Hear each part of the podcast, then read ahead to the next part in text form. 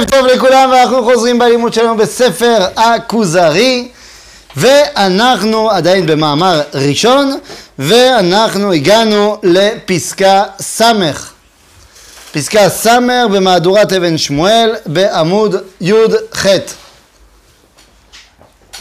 בסדר? יאללה? יאללה. אז עד עכשיו החבר הסביר למלך כוזר שבסופו של דבר יש מסורת אחת שהיא אמיתית. איך אני יודע שהיא אמיתית? א', כי היא לא הייתה ניתנת להמצאה, וב', כי אתה רואה שמה שהיא מייצגת, רואים אותה גם בכל מיני מקומות בעולם. אז אם אנשים הגיעו כולם, ולמרות שאין להם וואטסאפ וקבוצות וזה, הגיעו לאותן המסקנות, זה אומר שהמסקנות האלו, הם באו ממקום אה, משותף לכולם. בסדר? אומר לו המלך כוזר, ואיך לא תחלש אמונתך או אמנתך במניין לבריאת העולם על ידי מה שיסופר על אנשי הודו. כי יש להם מסורות ומנהגים הקיימים לפי מה שהם חושבים לברור אלף אלפי שנים. הרגע הסברת לי, נכון, שהוא הגיע למניין שנות בריאת העולם, נכון? ואז הוא אומר לו, ו- ודרך מניין בריאת העולם הגיע ל... למה יש שבוע ולמה יש עשירייה, ואז אומר לו הכוזרי, אה, זה מעניין מה שאתה אומר, אבל שמע, זה לא עובד. בהודו אומרים שיש אה, מסורת של אה, מיליוני שנים. אלף אלפי שנים זה מיליונים. אז איך זה יכול להיות? אז כבר ביררנו שכשמדברים על הודו, זה הכוונה רחוק, רחוק, רחוק. רחוק. אבל בכל זאת צריך להתייחס לטענה. יש אנשים שטוענים, כך אומר המלך כוזר, שיש אה, מסורת רציפות היסטורית של מיליוני שנים. אז מה אתה מבלבל לי שהעולם הוא בין 5,781 שנה? מה אתם אומרים? אנחנו באים ואומרים שהעולם הוא בין 5,000 שנה. אבל אם פתאום יבוא הוכחה שזה לא נכון, אז האם זה יחליש את אמונתנו? לכאורה כן. מה עונה לו החבר? תראו מה הוא עונה. עונה לו החבר, דבר זה היה מחליש את אמונתי? אילו הייתה לאנשי הודו במניין זה שיטה מקובלת או ספר שהסכים עליו כל העם ללא מחלוקת. אבל דבר כזה הלא אינו איתם, להפך. האומה מחזיקה במניין ההוא אה, האומה המחזיקה במניין ההוא, סליחה, היא אומה שאין איתה מסורת ואין אצלה ברור עניין לאמיתו. זאת אומרת, מה אתה אומר? אתה מביא לי פה אה, הוכחה מאנשי הודו? אבל אנשי הודו, אין להם מסורות. זה הכל מבולגן אצלהם. אז מה אתה... והאמת שהכרונולוגיה ההודית היא בעייתית מאוד. כי הספרים שנכתבו במיתולוגיה ההודית, בריג ודה ובוודה, זה לא כרונולוגי. אז זה מאוד מאוד מאוד מסובך להסתמך על שום מסורת שם. כי זה לא בנוי לפי זה. אז אומר החבר, מה אתה מבלבל את המוח? זה היה יכול להיות מעניין, אבל זה לא. בסדר? כי זה לא מסודר? כי, כי מה שאתה טוען על זה שלהם יש מסורת, דווקא דיברת על העם היחיד שהוא לא בא בשם מסורת. זאת אומרת, ההיסטוריה של עצמה לא מסודרת לפי העברה מדור לדור. אז, אז אתה לא יכול להביא אותם כדוגמה. זה לא ילך. אז פה הוא אומר שהוא מתחייב מסודרת של... הוא אומר, הייתי יכול לקבל אם היה מסורת באמת מסודרת. בעצם, מה שנקרא, הוא מוציא את הכדור החוצה. הוא לא עונה עניינית. הוא אומר, טוב, תשמע, זה יכול להיות uh, קושייה טובה, אבל... Uh, אין לספרייה הזאת בסיס. כן, זהו. אבל, אבל הקושייה היא עדיין קושייה טובה. שזה לא היה שאלה אם מישהו יביא משהו עם בסיס. נכון. אז? אז, אתה מבין, אז בסדר, אז אתה, אתה מוציא את ההודים, יש כוייך, אבל תתייחס לטענה, כי הטענה היא באמת טענה. אז תראה, זה מה שהוא אומר. בואו בוא נמשיך שנייה מה הוא אומר. אה, אה, הנה, להפך, האומה המחזיקה במניין ההוא היא אומה שאין איתה מסורת ואין אצלה ברור עניין לאמיתו. בדבריהן על מניין מתכוונים הם רק להכעיס את בעלי הדתות. כשם שהם מכעיסים אותם בפסילי אלוהיהם ובלחשיהם ובתחבולותיהם המועילים להם לדעתם. זאת אומרת, למה הם אה, בזים לכל הדתות? ההודים הקדמונים טענו שלעומת מה שבמאה ה-12 אנחנו מדברים בספר הכוזרי, הדתות הרווחות, הרווחות, סליחה, זה היהדות והאסלאם. והיהדות והאסלאם הם, למרות שיש על מה לדבר לגבי הנצחות הראינו, אבל בגדול מגדירות את עצמם כמונותאיסטיות, כמאמינות בבורא העולם. בעוד שבריג ודה כתוב שהאדם, האנשים, זה אנחנו, בני האדם, בנו את האלים. אנחנו בראנו את האלוהים, את האלים לפי דבריהם. אומר, מה, אתה, אתה רוצה להסתמך על אנשים כאלו שאומרים שהבני האדם הם אלו שבנו את האלים? הגיוני. אותם אנשים הם בזים לכל דבר. בזים הם לכל האומרים כי יש בידם כתבי קודש מאת האלוה. כי הרי הם טוענים שמקור האלוה באדם. והם עצמם אין להם כי אם ספרים מועטים שריברום יחידים מפני, מבני אדם אשר יאמין בהם רק מי שדעתו קלה ספרים שאין מדרגתם כי אם כתבי ההצטגננים והם כוללים תאריכים של רבבות שנים או כספר עבודת האדמה הנבטית בו הוזכרו שמותיהם של ים בושר וצינגרית ודובנה שלדברי אה, הספר היו לפני אדם הראשון ין בושר נאמר שם היה רבו של אדם הראשון וכיוצא באלה טוב, מה, מה קורה פה? מה קורה פה? אומר החבר, ההוכחה שאתה מביא מאנשי הודו, יש לה שתי בעיות. דבר ראשון, אין לה באמת בסיס, לכן זה לא הוכחה. וב', אם ניקח את הספרים שלהם כבסיס, אנחנו נסתכל בתוך הספרים שלהם ונראה שזה לא עומד במבחן הביקורת. שהרי הם מחברים סיפורים שבאים מכל מיני מסורות, הרי ין בושר זה מהספר של הנבטים. ספר של הנבטים הוא לא בא מאנשי הודו. הם אימצו את הספר הזה. אז מה אתה אומר שזה הרצף שלהם, והנבטים הם כתבו את הספר הזה ממקום אחר לגמרי. אז מה איך אתה מחבר את זה עם שם? אז בעצם בא החבר ואומר, תראה, יש לך טענה, אבל להגיד שהטענה היא באה מאנשי הודו, זה שקר גדול. אז בואו נענה לטענה האמיתית, בלי קשר לאנשי הודו. כי אם נגיד שבאמת מחר יבוא יום ויהיה לנו הוכחה שהעולם הוא לא בן חמשת אלפים שנה, אלא יותר. האם זה יעורר באמת את אמונתנו? האם יש לנו הוכחה כזאת? פה, פה אתה אומר חמשת אלפים שנה, אבל כאן הוא אף פעם לא התכוון. מה? הוא דיבר פה על חמשת אלפים שנה? כן, לפני זה. לפני זה. קצת לפני זה, איפה זה היה? בפסקה, שנייה, שנייה, שנייה. אה, איפה זה היה? איפה זה היה? כן, ראינו. שהוא דיבר ברפרוף ככה על בריאת העולם. אה, הנה. איפה זה היה? 4,500 שנה? משהו כזה, כן. איפה זה? עמוד ט"ו. עמוד ט"ו. הנה, יש לך. כן. ושנות העולם, העולם הראשון, כן, 4,500 שנה, הגיוני, איך אה, הוא, הוא כותב את זה לפני 900 שנה. בסדר. התשובה היא למה שאנחנו מסכימים היום. או, זאת אומרת ש... זה לא נברא לפני. אה, אבל מה לעשות שיש לנו היום הוכחות די ברורות, לפי המדע, שהעולם הוא לא נברא לפני... אז התשובה. לקושייה הזאת תהיה שבעצם זה לא נוגד. התשובה בינתיים זה, מה שאתה מביא בשם אנשי הודו זה לא טענה. אבל אני בא ושואל, בסדר, אז אני לא בא בשם אנשי הודו.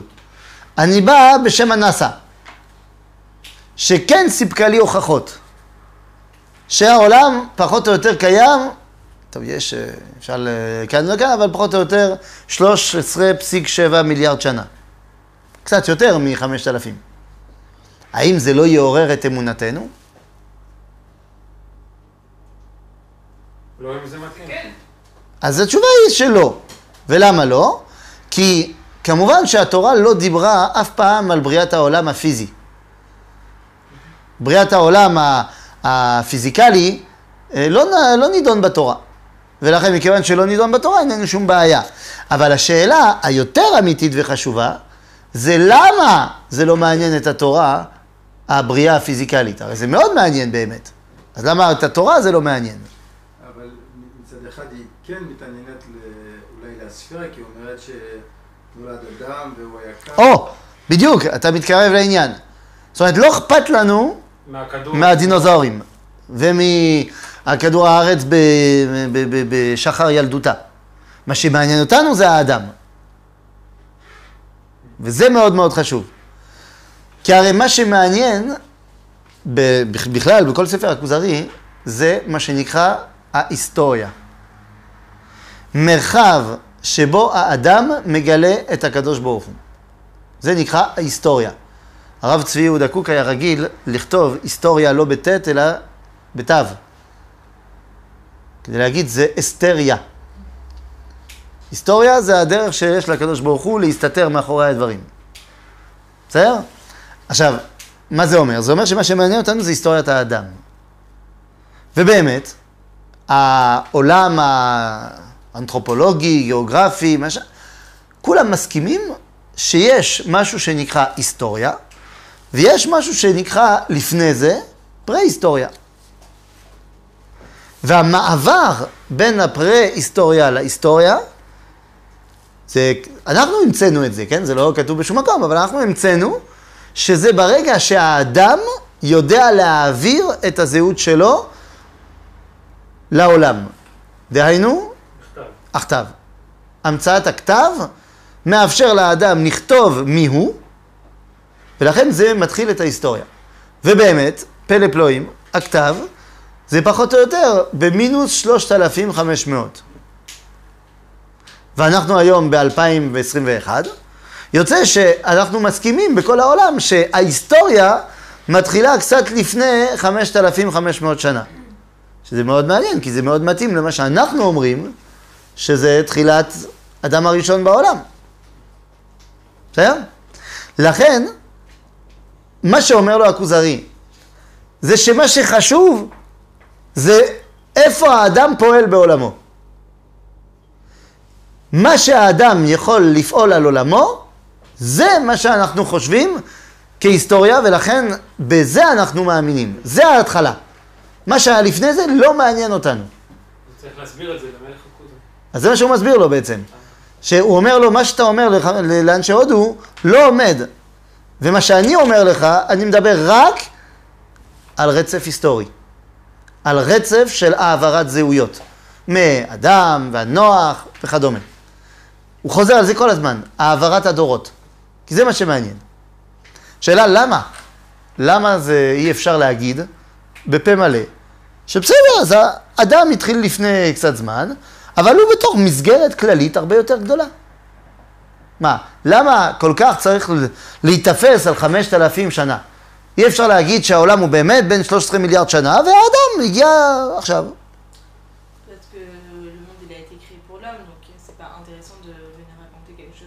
אבל סתם, אני רוצה לדעת. אבל זה לא משפיע. הוא לא השפיע אז. כשהוא לא היה, הוא לא השפיע. אבל מה זה מפריע להגיד את זה? הנה היום יודעים. אבל זה מאוד חשוב לדעת, אה, למשל, אה, איך אוקיי, כל הדברים הביולוגיים הגיעו. אולי יכול להיות שבתורה זה לא כתוב, נו. כי המידע הזה לא תורם למטרת האדם בעיני התורה שב... אני אלך יותר רחוק ממך. ואז היום יש אנשים שמחפשים את זה, שחיפשו את זה, אז זה כן תורם. כי... לא, לא. כי הם מחפשים את זה כי לדעתם זה יתרום להם למעשה מוצדק, ב, כאילו, ל- למטרת החיים בעולם הזה. כן, אתה בעיני חושב? היהדות, לא, אולי, אני יודע, אולי... מה, הפיזיקאי שהוא מנסה לחפש מתי זה הביג בנג, זה כדי לתת לו משמעות לחיים שלו היומיומית? אני חושב שזה בגלל שהוא תמיד רוצה. לדעת, לדעת, לדעת. אני חושב שזה צד יותר רחוק ממה שאמרת. אמרת שבתורה זה לא כתוב בגלל שזה לא מקדם. אני חושב שזה עוד יותר, שבתורה זה לא כתוב, כי אם זה היה כתוב, זה היה מקדם הפוך. זה היה... לא, כי אתה אומר, זה לא מקדם אותנו, אני חושב שזה היה הורס. לא, זה היה מידע שלא רלוונטי, לא, לא... אני חושב יותר, זה היה מידע שהיה הורס. למה הורס? אז אני אגיד לך, כי אם אני יודע מלכתחילה שאני פועל בתוך מסגרת של זמן שהיא בת 13 מיליארד שנה, אוקיי. שזה האמת, הפיזיקלי, לא, לפי הנתונים המדעיים של היום. אה, זה משתנה. בסדר, זה יכול להשתנות, אין שום בעיה, אבל מאז שאנחנו אה, יודעים לעשות את החישובים האלו, פחות או יותר אנחנו בכיוון הזה. אבל נגיד שזה ישתנה, לא משנה, אה, אני לא נתפס על מיליארד שנה. יכול להיות 14 מיליארד שנה, יכול להיות 13. נשים משא ומתן. כן. למה זה מפריע מאוד? זה יכול להזיק, כי היקף הזמן שהאדם הוא חי, כמה זה? נגיד שאדם, הוא מכיר את הנכדים שלו, והוא גם זוכר את הסבא וסבתא, אוקיי. אולי סבתא רבא, בסדר? אז נגיד שהוא חי בתור מסגרת של 200 שנה, פחות או יותר. כן, אפשר, אפשר לומר, משהו כזה, זה באזור הזה. 200 שנה זה הרבה, אפשר לעשות הרבה דברים, אבל מה שלא תעשה במסגרת של האלפיים שנה, אה, של ה-200 שנה, סליחה, מי יזכור עוד 300 מיליון שנה? לא. משה רבנו נזכר. נזכר. עוד 300 מיליון שנה אתה לא תזכור את משה רבנו שום דבר. לא, שום דבר. אין סיכוי. אין סיכוי. כי הרי אתה מבין מה זה 300 מיליון שנה? הרסנו את העולם ב-200 שנה. אה, אז בתוך 200 שנה אתה יכול לעשות דברים. כן. ויהיה לזה רושם. אבל הרושם הזה, עוד 300 מיליון שנה, לא יהיה. הרושם ש... ש- גם של ההרס שעשית. אגב, יש, אה, יש אה, תוכנית ביוטיוב שנקרא, אם אני לא טועה, סי לזום דיספרסה, משהו כזה. אני לא, לא, לא סגור על, ה, על הכותרת, אבל עשו איזה קטע שהם אהבו, נגיד שאנחנו לוחצים על זה כפתור, וכל האנושות נעלמת מכדור הארץ. אז הם רצו לבדוק כמה זמן זה ייקח לכדור הארץ להעלים לגמרי את אה, היותו האדם על פני כדור העולם. להעלים לגמרי. זאת אומרת, כמה זמן זה ייקח שאחר כך, אם אתה מגיע, לא היית יכול לדעת שהיו פה אי פעם בני אדם. אז זה מאוד מעניין איך הם עושים את זה, זה, זה, זה מאוד מעניין. הם מגיעים לאיזה מסקנה שתוך פחות או יותר 450 אלף שנה, זהו, כדור הארץ העלימה לגמרי את אה, מגדל אייפל וכל הבניינים שבני האדם בנו, כלום. אתה לא רואה כלום. בסדר? הטבע חזרה על מקומה. אז אתה רואה שתוך 500 אלף שנה, מיליון שנה, מה שאתה עשית בתוך ה-200 שלך, זה נעלם לגמרי. כי זה גדול מדי. ואנחנו יודעים, אגב, את זה מהלכות כשרות. אנחנו יודעים שאם יש חתיכה קטנה שנופלת, חתיכה של, אה, טיפה של חלב, שנופלת בפקילה של שבת, אז אם זה פחות מ-60, כן, אחד מ-60, אז זה כשר. למה? כי זה נקרא בטל ב-60. כי זה כל כך קטן לעומת הגודל, שזה נבלע בתוכו. אז אדם שחי 200 שנה, נגיד, ברור שהוא בטל בתוך עולם של מיליארדי שנים. לכן רוצים בתורה, כדי שהאדם יתפוס את החיות על עולמו, רוצים לתת לו מסגרת של זמן שבו הוא לא יהיה בטל. וכמה זה? אז אומרים לנו, בראשית ברא אלוהים את השמיים ואת הארץ, אומרת הגמרא, אל תקרא בראשית, אלא ברא שת. זאת אומרת, בשביל ששת אלפים שנה, ברא את העולם. זאת אומרת, המרחב הפעולה של האדם, זה ששת אלפים שנה. אהה, שישית של, שישים של ששת אלפים שנה זה מאה. יוצא שהאדם, אם הוא חי פחות ממאה שנה, הוא בטל בעולמו. אבל ברוך השם, האידיאל של חיי האדם, לפי התורה, זה 120. אז אתה לא בטל ב-60. לכן האדם, הוא יודע שיש לו השפעה על עולמו. ולכן אומר החבר, מה שהם אומרים, א', זה לא נכון, אבל ב', זה לא חשוב. כי מה שחשוב זה הרצף ההיסטורי, הזיכרון ההיסטורי של האדם, שמעביר את זהותו, זה ההיסטוריה. אבל יש פה אולי איזו תקלה כזה להגיד ההודים, הם אומרים ששמע, אנחנו היינו פה לפני מאה אלף שנים ואנחנו נמשיך להיות כאן עוד מאה אלף שנים. הם אומרים שזה פה הנמרק לפי שט, נגיד ששת אלפים שנים, אז הוא אומר, המרחב גם מוגבל מבחינת עתידית. אז אתה אומר, עוד מיליון שנה. כולנו נסכים שזה יהיה כבר מיליון שנה. אבל נגיד עוד ששת אלפים שנה. אז מה, מה, מה נעשה עוד ששת אלפים שנה? אז לכן, אה, אה, לפי מה שאנחנו מקבלים בחז"ל, שעד ששת אלפים שנה מגיעים למרחב חדש, לעידן חדש. לא יכול להגיד לך בדיוק מה זה יהיה, נראה. בסדר? נראה. עכשיו, לכן מה שהוא אומר, לא נכון, אין לכם רצף היסטורי, כי אין. כי באמת אין רצף היסטורי שהוא בין בין מיליוני שנים, זה לא קיים. אוקיי? אז מה יענה על זה הכוזרי? עד כמה שטענתי עליך מהמון נבער מדעת או מבני האדם שאין אצלם הסכמה לדעת, לדעה, לדעה אחת, סליחה, צדקת בתשובתך. אומר לו המלך כוזר, תשמע, לפי מה שאמרתי עכשיו, התשובות שלך, אני מקבל. אני מקבל מה שאתה אומר, זה נכון, יפה אמרת. אבל, יש משהו שעוד לא ענית. אולם, מה תענה בדבר הפילוסופים אשר הגיעו בחקירה ובעיון למדרגות שהגיעו, והם לא הסכימו לדעה בדבר נצחיות העולם וקדמותו? והנצחיות הלא אינה עניין לעשרות אלפי שנים או לאלפי אלפים, כי אם דבר שאין לו סוף. בא הכוזרי ויש לו טענה אחרת, אומר בסדר, הבנתי, מה שאמרתי לך עם ההודים וזה, ענית לי יפה. אבל מה תעשה עם הפילוסופים? הפילוסופים טוענים שהעולם קדמון. העולם קדמון זה קצת יותר מחמשת אלפים שנה, מיליוני שנים. זה קדמון. מה הכוונה קדמון? תמיד היה. אתה אומר שהעולם הוא בן חמשת אלפים שנה, מה תגיד על הפילוסופים? אנחנו יודעים ש... סליחה, אנחנו יודעים שהעולם לא תמיד היה. אתה יודע, כי אתה יהודי מאמין בבריאת העולם. לא, לא, גם אה, מבחינה אה, סורטיפית. מדעית. מדעית. מדעית, היום אתה מדבר. קודם כל, היום אתה לא יודע את זה. אנחנו יודעים את זה. לא, אתה לא יודע את זה. מה, אה, יש מישהו שאומר שלא היה ביג בונג?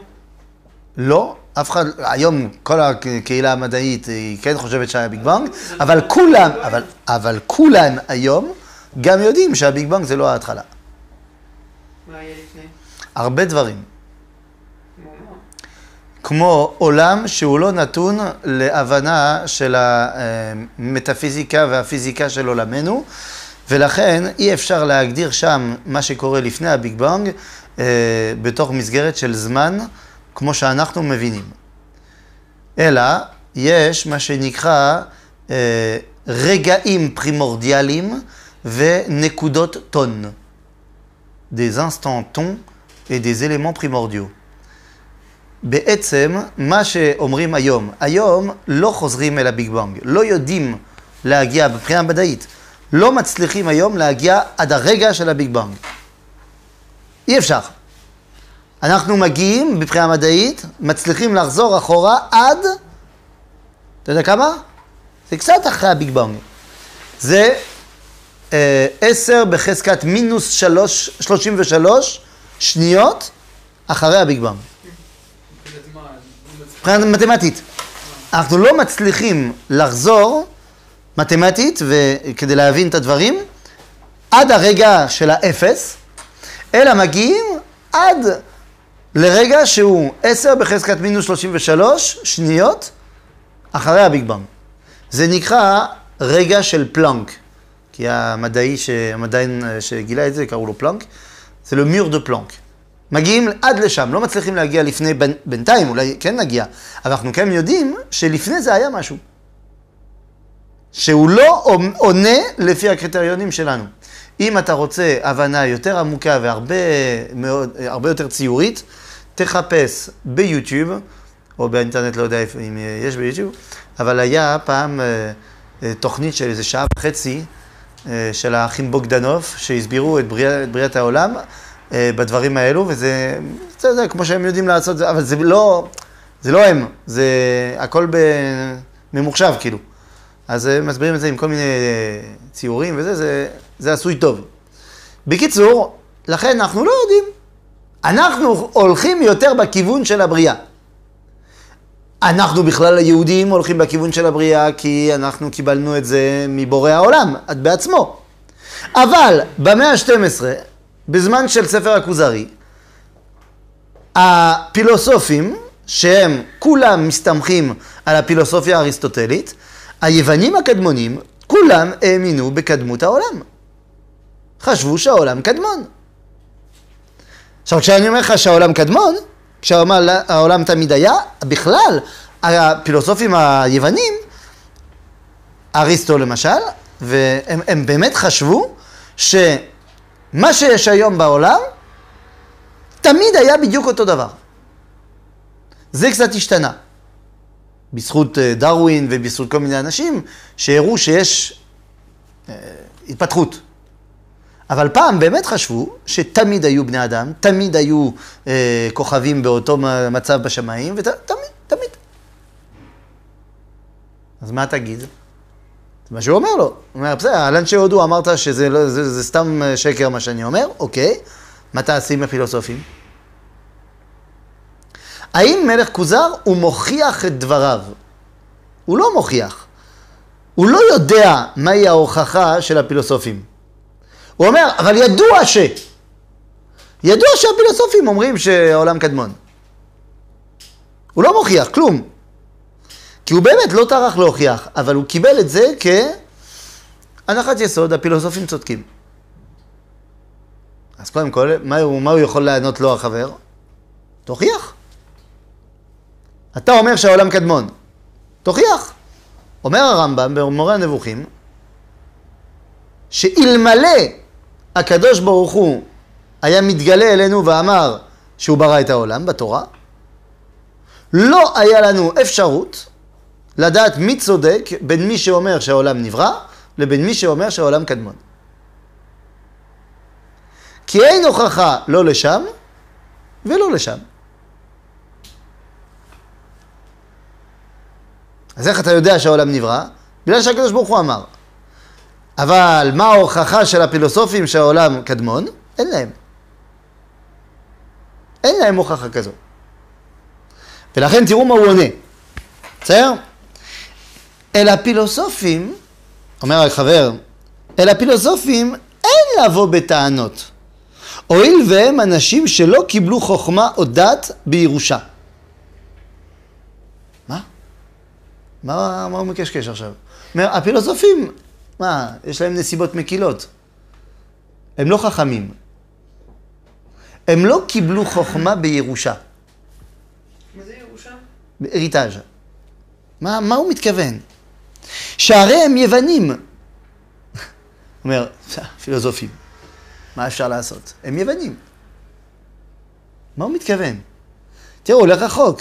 הוא אומר, ויוון הוא מבני יפת. מה זה אומר? מבני יפת, יושבי הצפון. ואילו החוכמה הבאה בירושה מאדם הראשון, זאת אומרת החוכמה המוחזקת על ידי העניין האלוהי, עברה מאדם רק אל זרעו של שם, שהוא בחיר בני נוח, ומאז לא פסקה ולעולם לא תיפסק מבחירי אנוש האלה. אשר ליוונים לא הגיעה אליהם החוכמה, כי אם לאחר שניצחו את האומות אשר נלחמו בהם, כי אז הועתקה החוכמה עליהם מן הפרסים, אשר קיבלוה מן הכסדים. רק אז קמו הפילוסופים המפורסמים במלכות ההיא. ועוד מיום עבור המלכות לרומא, לא קם בין היוונים אף פילוסוף מפורסם יחיד. הוא אומר דברים עצומים. הוא אומר, טוב, אני אחזור לעניין של הירושה, אבל בינתיים הוא אומר, תשמע, לפני שהיוונים כבשו את פרס, לא שמעת על פילוסופים. לא שמעת על חכמים יוונים. ואחרי שרומא כבשה את יוון, לא שמעת יותר על חכמים יוונים. זאת אומרת שהיוונים השתלטו על חוכמה מסוימת, וברגע שאנשים אחרים השתלטו עליהם, זהו נגמר. אין להם מטבעם האפשרות להתחבר אל החוכמה. זה צריך להבין על מה מדובר. מה זה? החוכמה זה לא... מה זה חוכמה? זהו, החוכמה זה אמור להיות אה, אצל כולם. אז בעצם פה החבר הוא לא מדבר על ניתוח אה, אינטלקטואלי של הנתונים. זה חוכמה, כמו שאנחנו אומרים חוכמה, לכולם, לכולם יש, וזה לא משהו שעובר בירושה. אבל פה החבר אומר, ליוונים אין תפיסת עולם כמו שלנו. החוכמה שהיא עברה בירושה, זה, כמו שאמרנו, המסוגלות להתחבר לנבואה, לעניין הנבואי.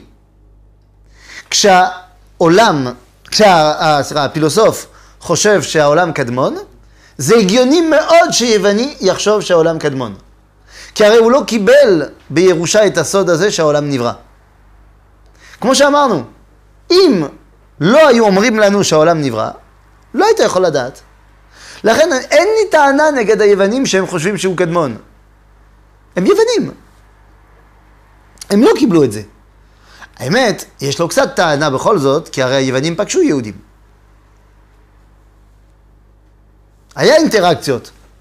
אבל בכל זאת, יאללה, נו, נסיבות מקילות.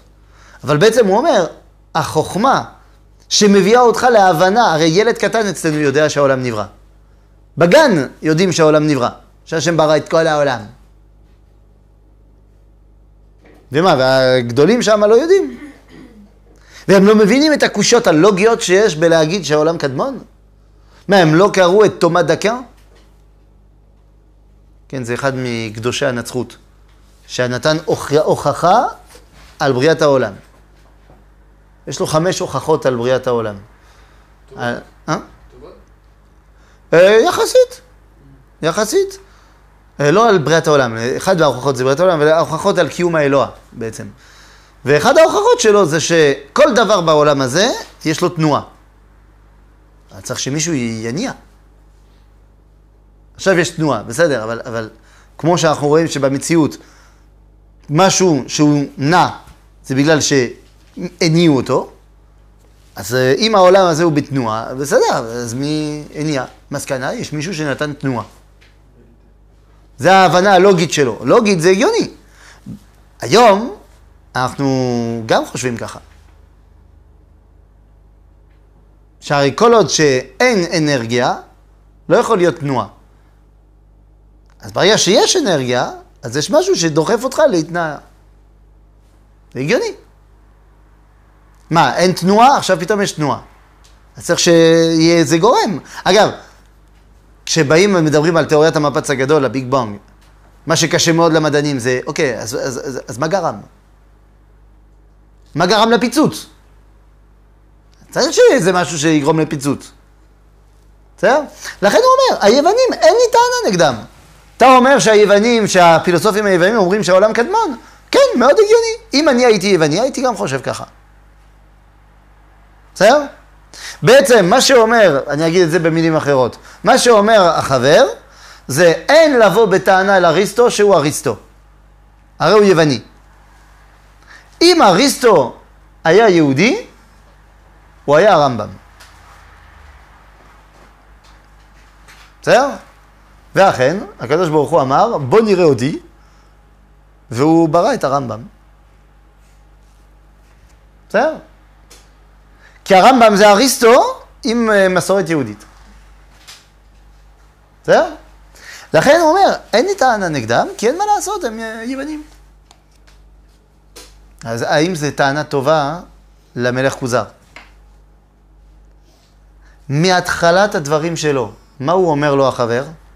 מה, אני לא בא לשכנע אותך. אתה באת אליי.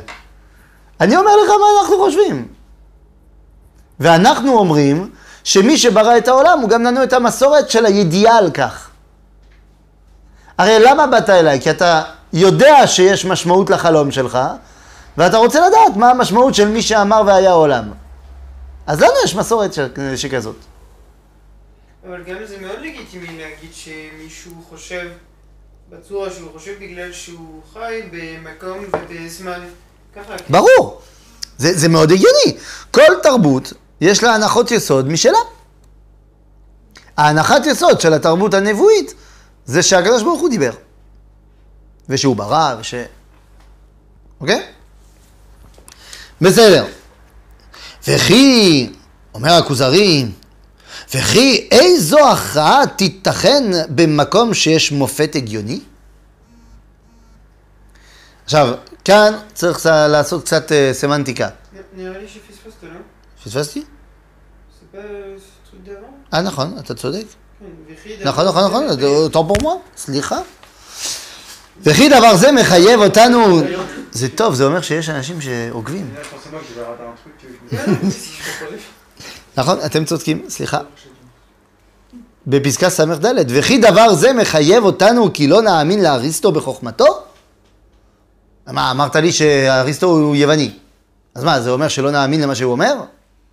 אם הוא אומר את האמת, אז הוא אומר את האמת, מה אכפת לי, הוא יווני. הרי הטענה שלך זה, בסדר, מה אתה רוצה, אריסטו הוא יווני. אריסטו יווני. נו, בסדר. אז מה, אם הוא אומר את האמת? האם צריך לשמוע את האמת מ... אה, מאיפה שהיא יוצאת, לא משנה איפה היא. כן? אם זה נאמר על ידי רשע מרושע. כן. צריך לשמוע? למה? זה אמת. כי זה האמת. אמת זה אמת, לא תלוי... יפה, אז... אה, אגב, מי אמר את המשפט, שמע את האמת ממי שאמרה, שמופיעה בספר מורה הנבוכים של הרמב"ם. זה לא הרמב"ם, כן, אולי יותר. זה גם לא אריסטו, זה אה, דודו של מוחמד, דודו. הדוד שלו. יהודי, אחמד, לא, הוא לא היה יהודי. הוא היה- הוא היה יהודי? איך איך הוא היה יהודי? הוא התחתן עם ה- זה, עם מוסלמי, עם- עם ה- עם פיין.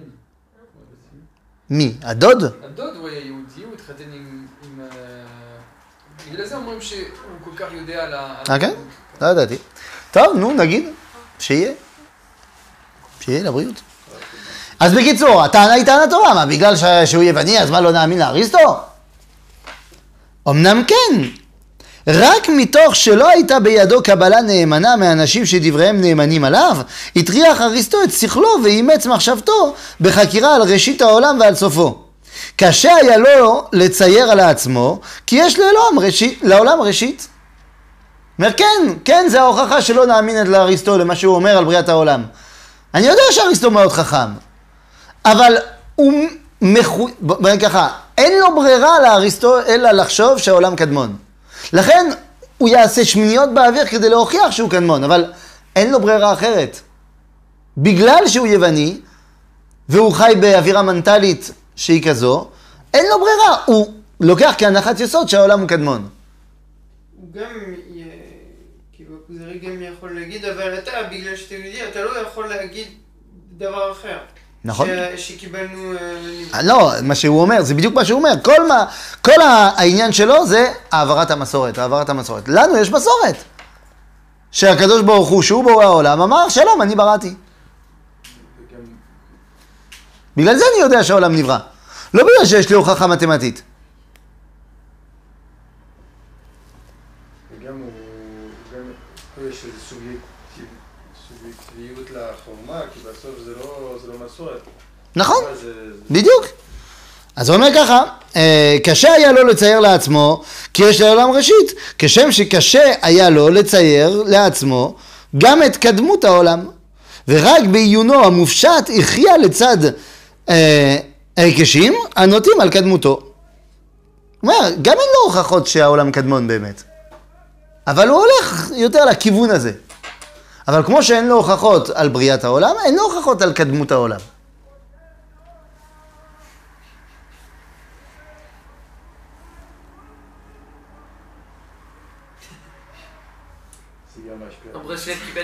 זהו, לא, ניסיתי לזהות מה הוא שם. ולכן לא ראה צורך בדבר לשאול לדורות שהיו לפניו, ולא כיצד נתייחסו בני האדם. אולם, אילו היה פילוסוף בן אומה שדעות אמיתיות עוברות בה בקבלה כמפורסמות, שאין לדחותם, היה משתמש בהיקשיו ובמופתיו לחזק את האמונה בעולם נברא. על כל הקשיים אשר בה, כדרך שעשה בו אה, בבוא, סליחה, לחזק את הרעיון בדבר קדמות העולם. רעיון המתקבל פחות על הדעת. מה שאמרנו מקודם, אם אריסטו היה נולד יהודי, הוא היה משוכנע שהעולם נברא, והיה מחפש הוכחות לטענה שלו, לצד שלו. וכמו שאמרתי, אם הוא היה יהודי, הוא היה הרמב"ם. אגב, הרעיון הזה, למשל, יש עוד שאלה שהתקבלה בגדול ביהדות, אבל מתנגדת לדברים אחרים בעולם. הרי האם, אוקיי, אז היהדות מאמינה שהעולם נברא. אבל השאלה, האם הוא נברא יש מאין או יש מיש? תחזור. אנחנו מקבלים שהעולם נברא. השאלה אם הוא נברא יש מאין, זאת אומרת, לא היה כלום ופתאום פוף היה, או שהוא נברא, אבל היה משהו לפני בריאת העולם. רוסיקלאז'? רוסיקלאז', משהו כזה. לא יודע אם הייתי אומר רוסיקלאז', אבל היה משהו לפני בריאת העולם. ומתוך המשהו הזה נברא העולם. מה אתם אומרים? מה הדעה היהודית? יש מאין. לא, היה- לא, בגדול, סתם יהודי חושב שהעולם נברא יש מאין. שהקדוש ברוך הוא לא היה עולם ופוף. היה תוהו ובוהו.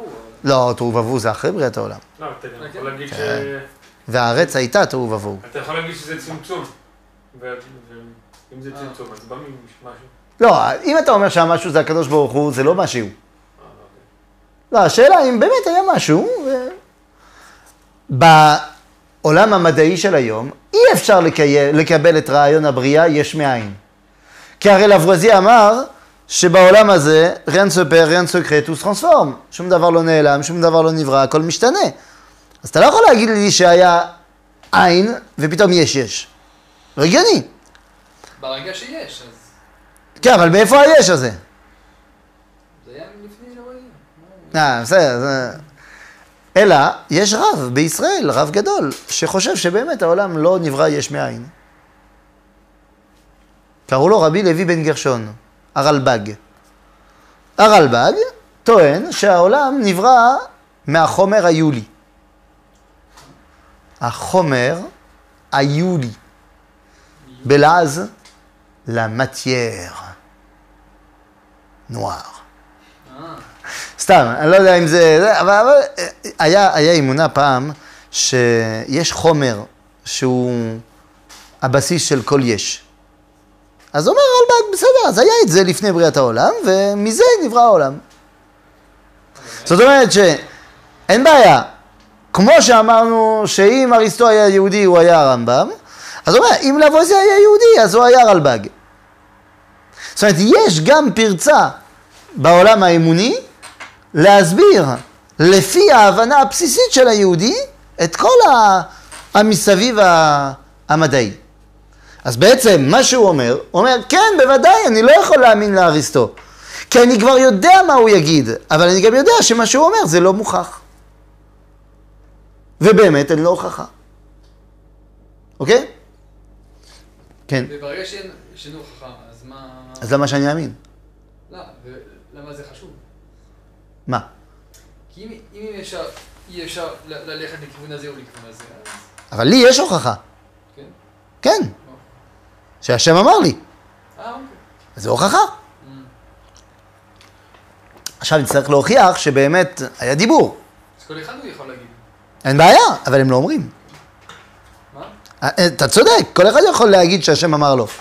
אבל הם לא אומרים את זה. באמונה שלהם, אז יש כל מיני דברים. לא. לא? הם לא אומרים את זה. היוונים הקדמונים לא אמרו שהאל דיבר איתם.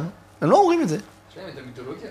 לא, אבל זה כבר הסברנו, נכון? האם לחזור על זה? זה- זה- זה יהיה קשה. אה? בשני מילים. בשני מילים יש הבדל בין האלים של המיתולוגיה לבין בורא העולם. בסדר, האלים הם פועלים בתוך מסגרת העולם. הם סך הכל האנשה של כוחות של הטבע. נכון? יש אל השמש, אל הרוח, אל המים. זה כוחות שיש בתוך העולם. הם עוד לא הבורא את כל הכוחות כולם ואת כל העולמות. והרי במיתולוגיות, לא משנה יוונית או לא יוונית, אין אף מיתולוגיה שנותנת לבורא לדבר. הוא בכלל לא קיים במיתולוגיות הבורא. בסדר? כי הרעיון הזה של הבריאה הוא זר להם. לא. אה, תלמד קצת, מה זאת אומרת? בסדר? בקיצור, אז לכן הוא אומר, וכי איזו הכרעה תיתכן, סליחה, במקום שיש מופת הגיוני? מה, מ- מופת בלשון של הכוזרי זה, אה, אה, אה, נו, הוכחה אינטלקטואלית. אז הוא אומר, אה, סליחה, סליחה, נמפורטוגה. אה, מופת זה מעשה. מעשה. אז הוא אומר, איזה הכרעה תיתכן איפה שיש מופת? זאת אומרת, מה אני צריך הוכחה אינטלקטואלית? שיש לי מעשה. הרי יש שתי דרכים להגיע לבירור האמת. או דרך הניתוח האינטלקטואלי, ה- ההוכחה השכלית, או דרך החוויה של המעשה. בסדר? אז הוא אומר, "מה, אבל מה אתה רוצה? אני רואה שהעולם הוא תמיד היה. אומר לו החבר, וכי נמצא מעולם מופת בשאלה זו? חלילה לאל מהיות דבר, התו- דבר התורה סותר עדות דבר הנראה עין בעין, או דבר שהוכח במופת שכלי. ופה זה דבר מאוד חשוב. אומר הכוזרי את אחד היסודות של האמונה היהודית. לא, מתח, לא ייתכן דבר, מופת בעולם, זאת אומרת מעשה, שהוא סותר את השכל. אנחנו לא מאמינים בשום דבר שסותר את השכל. שום דבר. זה החבר אומר? כן. זה לא מתאים למה שאנחנו מכירים. למה? מה שאנחנו קוראים לזה ניסים. כי אתה מאמין במילה אמונה כמשהו מתנגד לבירור שכלי. אתה מאמין, אתה מאמין. אה, אז אתה אומר שלכל נס יש עדיין בירור שכלי? כן, אחד הבירורים השכליים יכול להיות שיש נס. אנחנו נצטרך לברר, לא, הוא, הוא, הוא, הוא יתעמק בדבר הזה, במציאות הנס. אבל הנס, באמת, זו שאלה גדולה שעוד שנייה מגיעה, אני לא יודע אם אה, נספיק. זה, זה בדיוק השאלה. האם הנס, הוא, מת, הוא, הוא, האם תיתכן נס בכלל? מה זה טבע? צריך עוד שנייה, הוא מגיע לזה, האמת, אני לא חושב שנספיק היום, אבל עוד שנייה הוא ידבר על המושג של הטבע. עכשיו אמרת שהיהודי אומר, אנחנו לא מאמינים. נכון, זה המדעני, זה אני אומר. וכי נמצא מעולם מופת בשאלה זו, חלילה לאל מהיות דבר התורה סותר עדות דבר הנראה עין בעין, או דבר שהוכח במופת שכלי. לא יכול להיות שהתורה סותרת מופת שכלי. לא יכול להיות. אמנם הוזכרו בתורה ניסים. אז יכול להיות שהניסים הם הם מתאימים ל... אני מציע לך להמתין לשבוע הבא. לא, לקחת את זה. גם להמציא בשבוע הבא, אבל גם לקחת את זה. הוא אומר, בעמוד כ"א, הוא אומר, אמנם הוזכרו בתורה ניסים, שיש בהם שינוי סדרי בראשית. זה יש.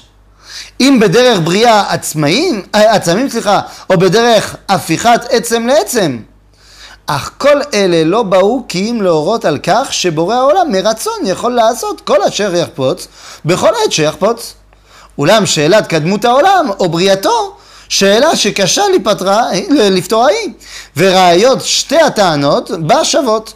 ומה שהכריע לצד הבריאה הוא הקבלה מאדם, מנוח וממשה עליו השלום. עדות הנבואה שהיא נאמנה מעדות ה- ההיקש ההגיוני.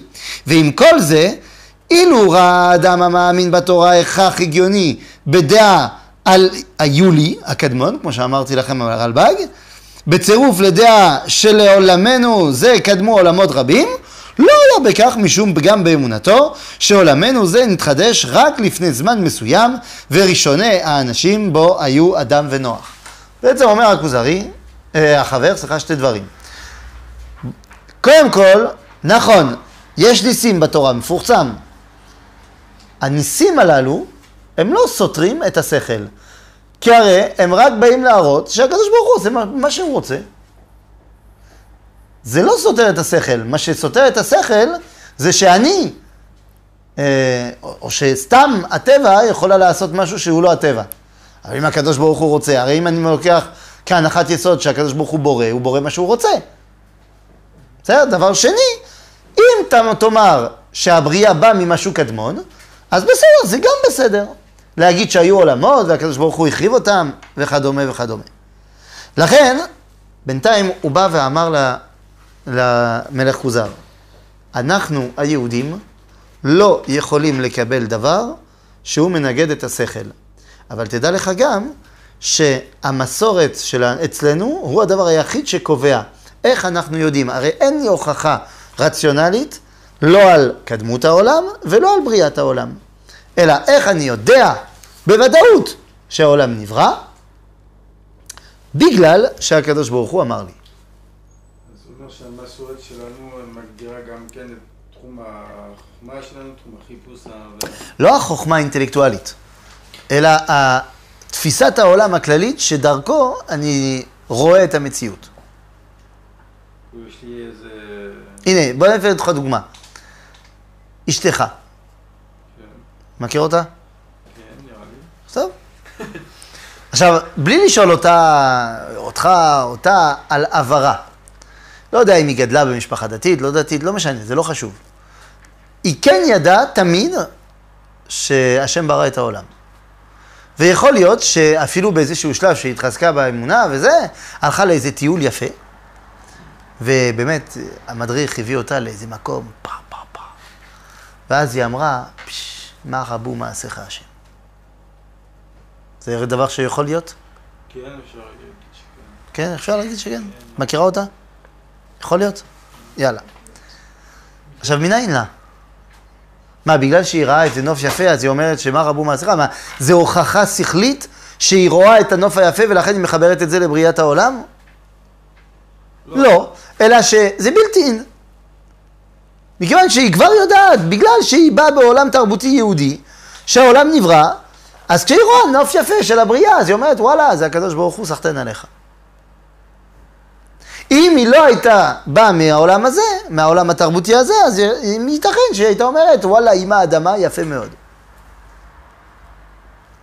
לכן, הבירור, הניתוח האנליטי של כל התופעות, זה, זה לא קשור ליהודי או לא ליהודי, אבל האווירה התרבותית שדרכו אני עובד, זה מאוד מאוד קשור. בסדר? טוב, חזק וברוך.